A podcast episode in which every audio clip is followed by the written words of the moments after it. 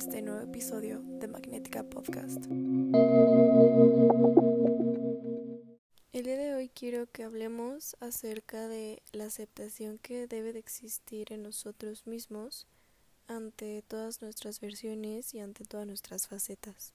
El motivo por el cual escogí hablar de este tema es porque he tenido muchas recaídas en estas semanas en las que tengo una realización de que me encuentro en negación, porque pues bueno, estoy negando una parte importante de mí o de lo que yo pues algún día pude llegar a ser. Más que nada porque siento que es muy fácil tener niebla mental y perderte en tu presente y también a veces uno termina despreciando alguna parte de su pasado que no es muy grata para uno mismo. Y esto puede despreterse de muchas cosas, como lo es el control, el perfeccionismo, la poca aceptación, el miedo, el rechazo, etc. Hoy, bueno, dentro del rechazo hablando, pues también, ¿no? Eh, influye si las personas de tu alrededor eh, solamente te hacen sentir como una mala persona o como alguien incompleto o simplemente te hacen eh, verte la necesidad de crearte la idea de que tienes que llenar un pedestal o tienes que llenar alguna expectativa que claramente no te pertenece. Muchas veces por vivir en esta dualidad constante uno no se puede sentir en paz por más que lo trate principalmente porque uno se la pasa en guerra constante con su pasado y la persona que solía ser. Y en segunda, porque no estás aceptando la responsabilidad de que esas versiones no son de nadie, son solamente de ti. Y obviamente lo que al mismo tiempo tú piensas que te destruye es todo lo que te podría llenar de más poder sobre ti misma o sobre ti mismo en un futuro o más adelante. Un hecho innegable es que nosotras, somos como la luna. Somos facéticas y cambiantes, somos relucientes y oscuras, igual que ella. Y si hay algo en lo que yo más me puedo identificar con la luna, es en todo eso. Más que nada en la parte cuando hablamos de la oscuridad. Yo en lo personal siento que sí hay algo en lo que más me identifico con la luna y es en la oscuridad que a veces puede llegar a cargar solamente para que pueda volver a brillar con tantísima fuerza. Y pues yo la mayor parte del tiempo proyecto mi distancia o soledad junto con ella. Me inspiro en que así como ella yo puedo estar sola y acompañada en el cielo, porque al final mi brillo sigue siendo el mismo. Porque aunque yo a veces me pueda encontrar en mitades o pedazos, yo sigo siendo un entero. Y más que nada en que me pueda encontrar me refiero a que me llegue a sentir.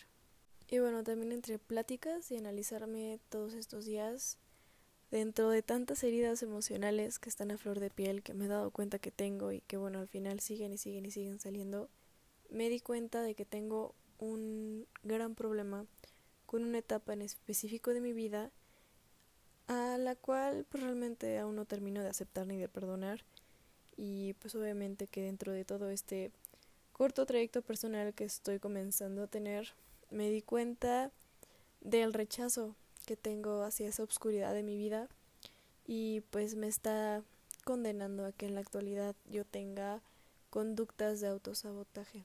Porque claramente no puedo esperar que alguien más me acepte tal cual soy o tal cual es esa parte de mí si yo aún sigo queriendo olvidar todo aquello que fui.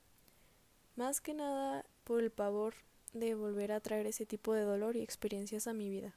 Pero pues realmente siento que poco a poquito cada vez tengo un pequeño avance y pues más que nada porque también entiendo que no me puedo condenar a mí por mis errores, ¿saben?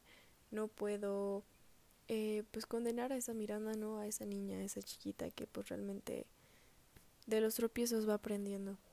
Y bueno, también ya entendí que la vida es así.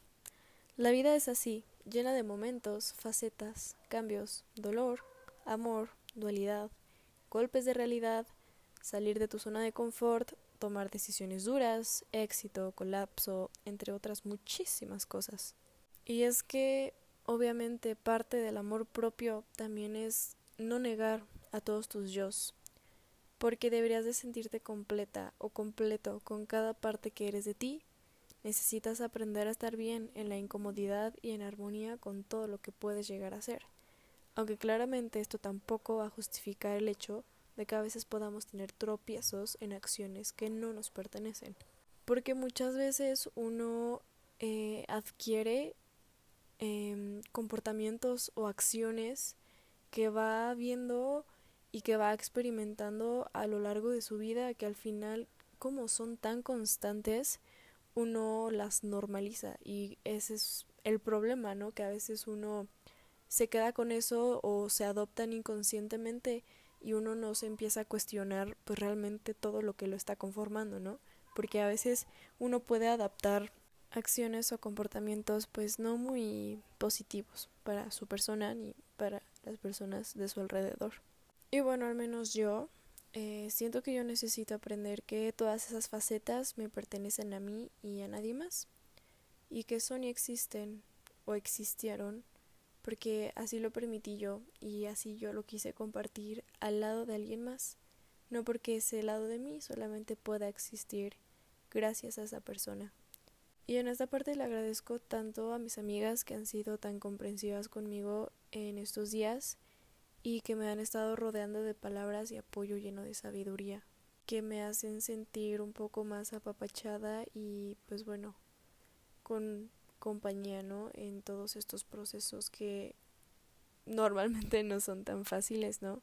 No es tan fácil, pues, darte cuenta de del daño, ¿no? Que a veces tienes, del daño que has estado cargando y que a veces inconscientemente pospones o que se queda simplemente en el inconsciente y así.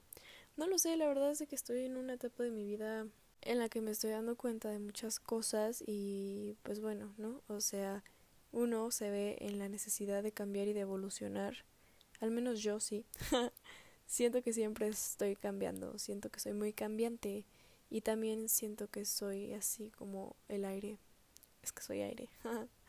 Pero bueno, este, pues nada, eh, quisiera terminar diciéndoles que que siempre se cuestionen y que siempre se traten, eh, tengan, no lo sé, si no les alcanza como para la terapia, abran algún espacio para ustedes para que puedan trabajar sus emociones y también que puedan indagar en sus pasados para ver pues qué los hace ser así en la actualidad, ¿no? O sea, qué tipo de conductas que ustedes tienen o qué tipo de problemas emocionales que ustedes tienen no les agradan o simplemente qué cosas sienten que han adoptado que no les pertenecen a ustedes, que ya está arraigado a ustedes y que sienten que simplemente se desconocen como personas porque no están actuando como ustedes sabían, sabrían que actuarían. Y bueno, me escucho muy proyectada, pero es eso.